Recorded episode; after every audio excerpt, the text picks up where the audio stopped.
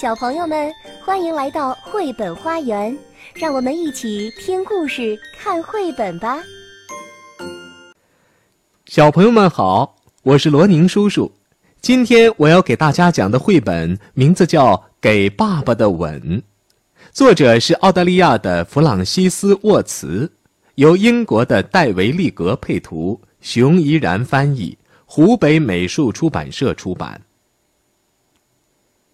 熊宝宝正在那里咕咕哝哝的，他可不想这么早就上床睡觉去，他也不愿意去洗澡，也不想给爸爸妈妈晚安吻。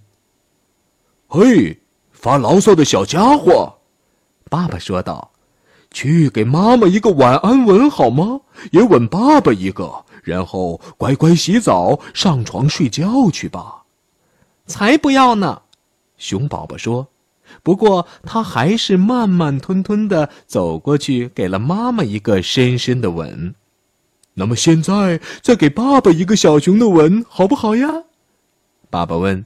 才不要呢！熊宝宝叫道：“我不要吻爸爸。”哦。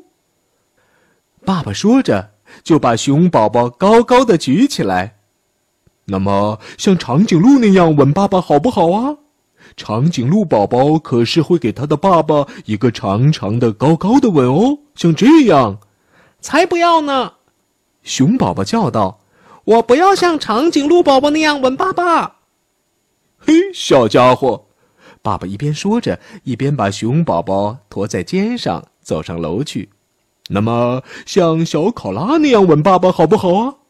考拉宝宝可是会给他爸爸一个痒痒的、黏黏的吻哦，像这样。才不要呢！熊宝宝叫道：“我不要像考拉宝宝那样吻爸爸。”哦，这也不行，那也不行。爸爸一边说着，一边把小熊宝宝抱进浴缸。那么，像小鳄鱼那样吻爸爸，好不好呀？鳄鱼宝宝可是会给他爸爸一个爽爽的、潮潮的吻哦，像这样。才不要呢！熊宝宝叫道：“我不要像鳄鱼宝宝那样吻爸爸。”哦，要么这样也行。爸爸一边说，一边帮熊宝宝擦干净，就像小蝙蝠那样吻爸爸，好不好呀？蝙蝠宝宝可是会给他的爸爸一个特别的倒挂式的吻哦，像这样。才不要呢！熊宝宝叫道：“我不要像蝙蝠宝宝那样吻爸爸。”嗯，你可真是个不听话的小家伙呢，爸爸笑着说，递给熊宝宝牙刷。那么，像小老虎那样吻爸爸好不好？老虎宝宝可是会给他的爸爸一个最炫、最热烈的吻哦，就像这样。才不要呢！熊宝宝叫道：“我不要像老虎宝宝那样吻爸爸。”嗯，不过也没关系。爸爸有点无奈，一边帮助熊宝宝穿上睡衣，一边说：“那么，就像小猴子一样吻爸爸，好不好？猴宝宝可是会给他的爸爸一个活泼的、调皮的吻哦，像这样。”才不要呢！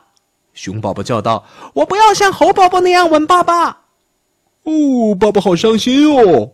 爸爸撇撇嘴说：“给熊宝宝盖上小毛毯，遮住他的小下巴。”那么，像小老鼠那样吻一下爸爸好不好啊？老鼠宝宝可是会给他爸爸一个温柔的、轻轻的吻哦，就像这样。才不要呢！熊宝宝叫道：“我不要像老鼠宝宝那样吻爸爸。”熊爸爸失望的摇了摇头：“嗯，真的是一个吻都没有给爸爸，对吗？”说完，叹了口气，准备走开。爸爸。熊宝宝喊道：“怎么了？”爸爸关切的回过头来：“我要为你做一件事。”“哦，什么事啊，小宝贝？”爸爸好奇的问。“我要亲亲爸爸，还要给爸爸一个大大的、大大的拥抱。”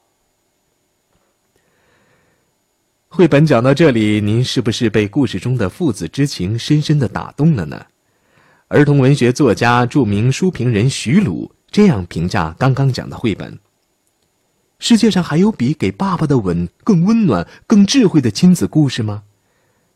他的温暖和智慧之源来自小熊的爸爸那柔和、细致和耐心的舔犊之爱。我们常说母爱是圣洁和伟大的，其实来自父亲的爱又何尝不是如此呢？而且它往往比母爱又多了一些机智、雅谑和风趣。好的父亲和好的母亲一样，都是孩子的第一所学校。就像这个故事里的小熊的爸爸，他对自己孩子的心理、个性和倾向了如指掌，因而能因势利导、循循善诱，在看似游戏和玩闹之中，完成了对孩子的照料、鼓励和引导。贯穿着整个故事的是那暖暖的、怡怡的亲子之爱。这种爱从小熊爸爸的心灵里、目光里、谈话里，还有那机智的行动举止中，轻轻的、缓缓的流露出来，如涓涓清泉，滋润着小熊幼小的生命和单纯的心灵。而小熊献给爸爸那个甜甜的吻，还有那个大大的拥抱，就是对着温暖的、无私的舔犊之爱的最好的回报。无情未必真豪杰。莲子如何不丈夫？毫无疑问，这个故事还将告诉所有已为人父、将为人父者，我们应当怎样去做一个好的父亲。好了，小朋友们，今天的绘本就给大家讲到这里。